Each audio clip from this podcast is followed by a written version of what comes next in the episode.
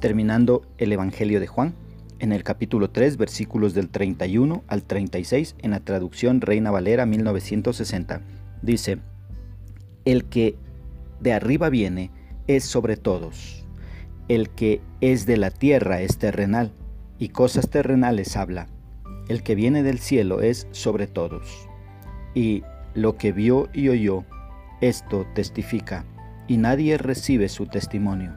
El que recibe su testimonio, éste atestigua que Dios es veraz, porque el que Dios envió, las palabras de Dios habla, pues Dios no da el Espíritu por medida. El Padre ama al Hijo y todas las cosas ha entregado en su mano. El que cree en el Hijo tiene vida eterna, pero el que rehúsa creer en el Hijo no verá la vida, sino que la ira de Dios está sobre él. ¿Qué expresa el escritor?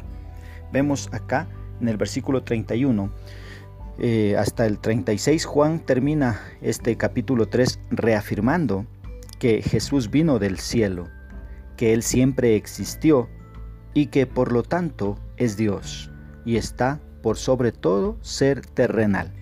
Nadie más, sino solo Él, vino desde el cielo y es el único que nos puede llevar al cielo. en los versículos del 32 al 34 dice que sus palabras son verdaderas, pero que lamentablemente nadie acepta su testimonio. Y esto sigue siendo verdad hoy en día. Se presta más atención a religiones, se presta más atención a tradiciones, pero no se presta atención ni se da oído al testimonio de Jesucristo. Y el testimonio de Cristo está en la Biblia, es la palabra de Dios.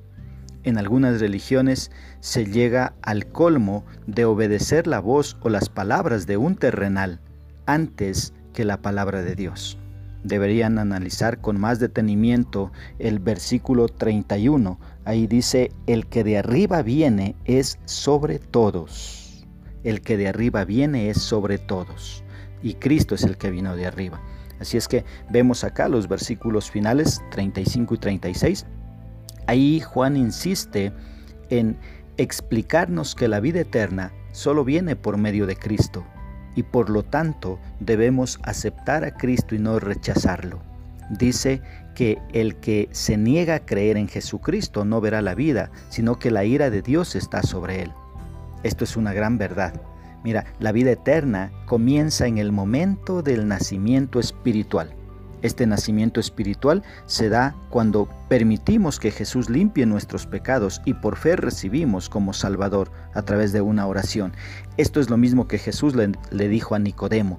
Para poder tener parte en el reino de Dios tienes que nacer de nuevo. Entonces necesitamos ese nuevo nacimiento para poder disfrutar de la vida eterna que Dios ofrece.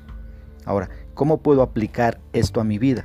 Mira, primero, eh, adorando al Padre, adorando a Dios por abrir nuestro entendimiento para poder entender el mensaje de Jesucristo que es el único que nos da vida eterna cuando lo recibimos en nuestro corazón.